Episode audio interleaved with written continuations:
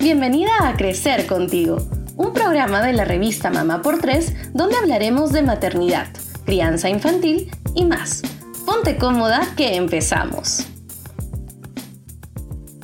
Hoy hablaremos sobre cómo iniciar la alimentación complementaria con la magíster Fabiola Farro Serpa, nutricionista con especialización en nutrición clínica y directora de NutriExpress. Buenos días, ¿cómo está? ¿Qué tal? Buenos días. Es un agrado nuevamente estar en Revista Mamá por Tres, ¿no? siempre para compartir estos temas sobre nutrición. Muchas gracias por estar aquí. Quisiera comenzar el tema preguntándole desde cuándo se debe iniciar la alimentación complementaria en los bebés. Primero debemos saber que la alimentación complementaria es un periodo donde se van a incluir alimentos sólidos en la alimentación del bebé, puesto que la lactancia materna en esta etapa ya no es suficiente para cubrir todos los requerimientos de calorías, de nutrientes en el niño, ¿no? Entonces, es ideal que esta alimentación se inicie a partir de los seis meses hasta los dos años de vida, ¿no? Para que puedan asegurar también su crecimiento, tanto de peso como también de talla. ¿Y qué aspectos deben tener los papás en consideración al momento de iniciar la alimentación complementaria? Primero tienen que ver que el niño tenga interés por la comida, ¿no? Esto más o menos se da justamente a los seis meses, pero hemos visto también que hay algunos niños que a partir de los cinco meses ya tienen ese apetito, ¿no? Por algunos alimentos, puesto que ven a los papás que están comiendo, ¿no? El niño empieza a abrir la boquita, entonces, de igual manera, así tengan ese reflejo ya a los cinco meses, es ideal que a partir de los seis meses se inicie esta alimentación. Además de esto, también debemos tener en cuenta que si el niño es prematuro, todavía no se puede iniciar la alimentación complementaria a los seis meses, sino más bien debemos esperar un mes o dos meses más hasta que el niño tenga su sistema digestivo bien desarrollado y también a nivel psicomotor para que puedan tener una adecuada postura, ¿no? que esté sentado, apoyado y que tenga ya el reflejo de la masticación. Esos son los puntos que deben tomar en cuenta antes de iniciar la alimentación complementaria. Perfecto. ¿Y con qué alimentos se puede iniciar la alimentación complementaria? A partir de los seis meses sabemos que los niños todavía no tienen dientecitos, ¿no? Solamente tienen su, paladar, pero de todas maneras ese paladar es fuerte como para poder masticar y deglutir algunos alimentos.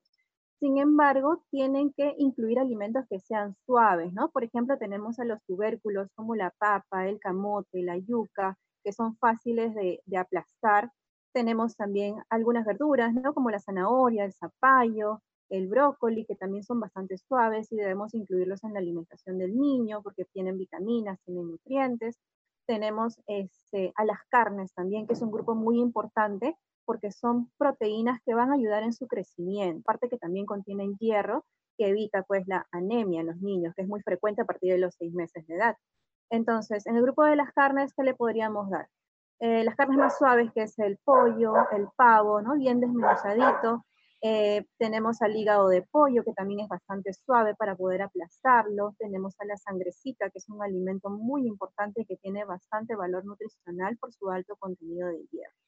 Entonces, debemos considerar todos los grupos de alimentos, ¿no? Como te mencioné, las carnes, los vegetales, los tubérculos, y en el caso de las menestras, que también son importantes, por ejemplo, las lentejitas, los frijoles, las arvejitas, también se le puede dar a los niños a partir de los siete meses de edad, pero considerando que se deben eh, dar sin cáscara, ¿no? Para evitar los cólicos en los niños. Perfecto. Y finalmente, ¿cómo los padres se pueden dar cuenta de que sus hijos le tienen alergia a ciertos alimentos?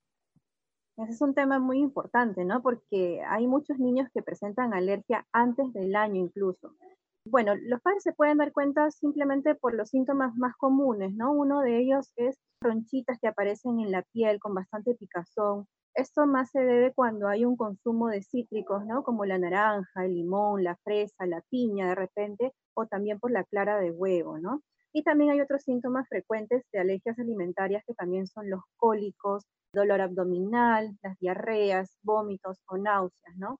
Y esto se ocasiona mayormente por la alergia a la proteína de la leche de vaca y de sus derivados. Pero también hay que tener en cuenta que no todos los niños van a ser alérgicos antes del año. Simplemente hay algunos, hay algunos niños que tienen mayor predisposición alérgica porque uno o, o sus dos padres han tenido alergia en alguna oportunidad. Entonces, ellos están más predispuestos a tener alergia antes del año. Por eso es que se debe ir incluyendo los alimentos de a pocos. Antes del año no es recomendable quizás ofrecerles la naranja, la clara de huevo o los lácteos si los padres pues han tenido algún tipo de alergia. Sin embargo, han sido completamente sanos, se puede incluir de repente la clarita de huevo e ir viendo cómo va reaccionando el bebé. Si el bebé no tiene ninguna reacción alérgica, no tiene las ronchitas, no tiene cólicos de gases, no tiene náuseas, diarreas, entonces sí le pueden continuar dando estos alimentos. Perfecto. Y ahora, para finalizar, a modo de resumen, quisiera que nos diera algunos tips muy puntuales sobre la alimentación complementaria. Recomendarle a los papitos que a partir de los seis meses de edad se tiene que dar los alimentos en forma de papillas, de puré o mazamorritas, ¿no? Siempre de consistencia espesa no darle sopitas, no darle calditos, ¿no? Siempre tiene que ser consistencia espesa. A partir de los nueve meses ya se inicia con los alimentos picados y a partir del año ya el niño puede consumir los alimentos de la olla familiar. Es importante tener en cuenta que dentro de la alimentación complementaria también se debe continuar con la lactancia materna, que es bastante importante también en esta etapa, ¿no? Porque posee todos los nutrientes también que el niño necesita, sobre todo les aumenta las defensas. El niño puede seguir lactando incluso hasta los dos años o hasta que el niño lo pida. Y dentro de las preparaciones de alimentación, las preparaciones no deben contener sal, porque el niño aún no ha desarrollado bien su riñón, entonces exceso de sodio no lo va a poder digerir bien. Y ya de por sí los alimentos contienen sodio de manera natural, ¿no? Entonces un exceso de sodio sería perjudicial para el niño. Aparte de la sal, tampoco hay que acostumbrarlo a consumir mucha azúcar, porque más adelante tendrá la predisposición a tener más este, apego por los dulces, ¿no? O puede producirse caries dental, o puede más adelante producir sobrepeso, ¿no? Y bueno, siempre mantener pues una dieta variada, balanceada, que sea muy colorida, muy vistosa para los niños. Al inicio de la alimentación es normal que algunos niños rechacen ciertos tipos de alimentos, ciertos sabores, ¿no? Pero eso es normal, así que poco a poco deben ir incluyendo estos alimentos hasta que al niño le agrade. Muchas gracias por los tips. Ahora finalmente quisiera que nos dijera cómo la podemos ubicar en redes sociales. Pueden ubicar como NutriExpress Preix Saludables en el Facebook y en el Instagram también como NutriExpress One. Perfecto, muchísimas gracias por todos los tips tan valiosos que nos ha dado el día de hoy y bueno, esperamos encontrarnos en una nueva oportunidad. Búscanos en Facebook como Revista Mamá por 3, en Instagram como arroba Revista Mamá por 3 y visita nuestra web www.mamapor3.com. Nos vemos el próximo lunes.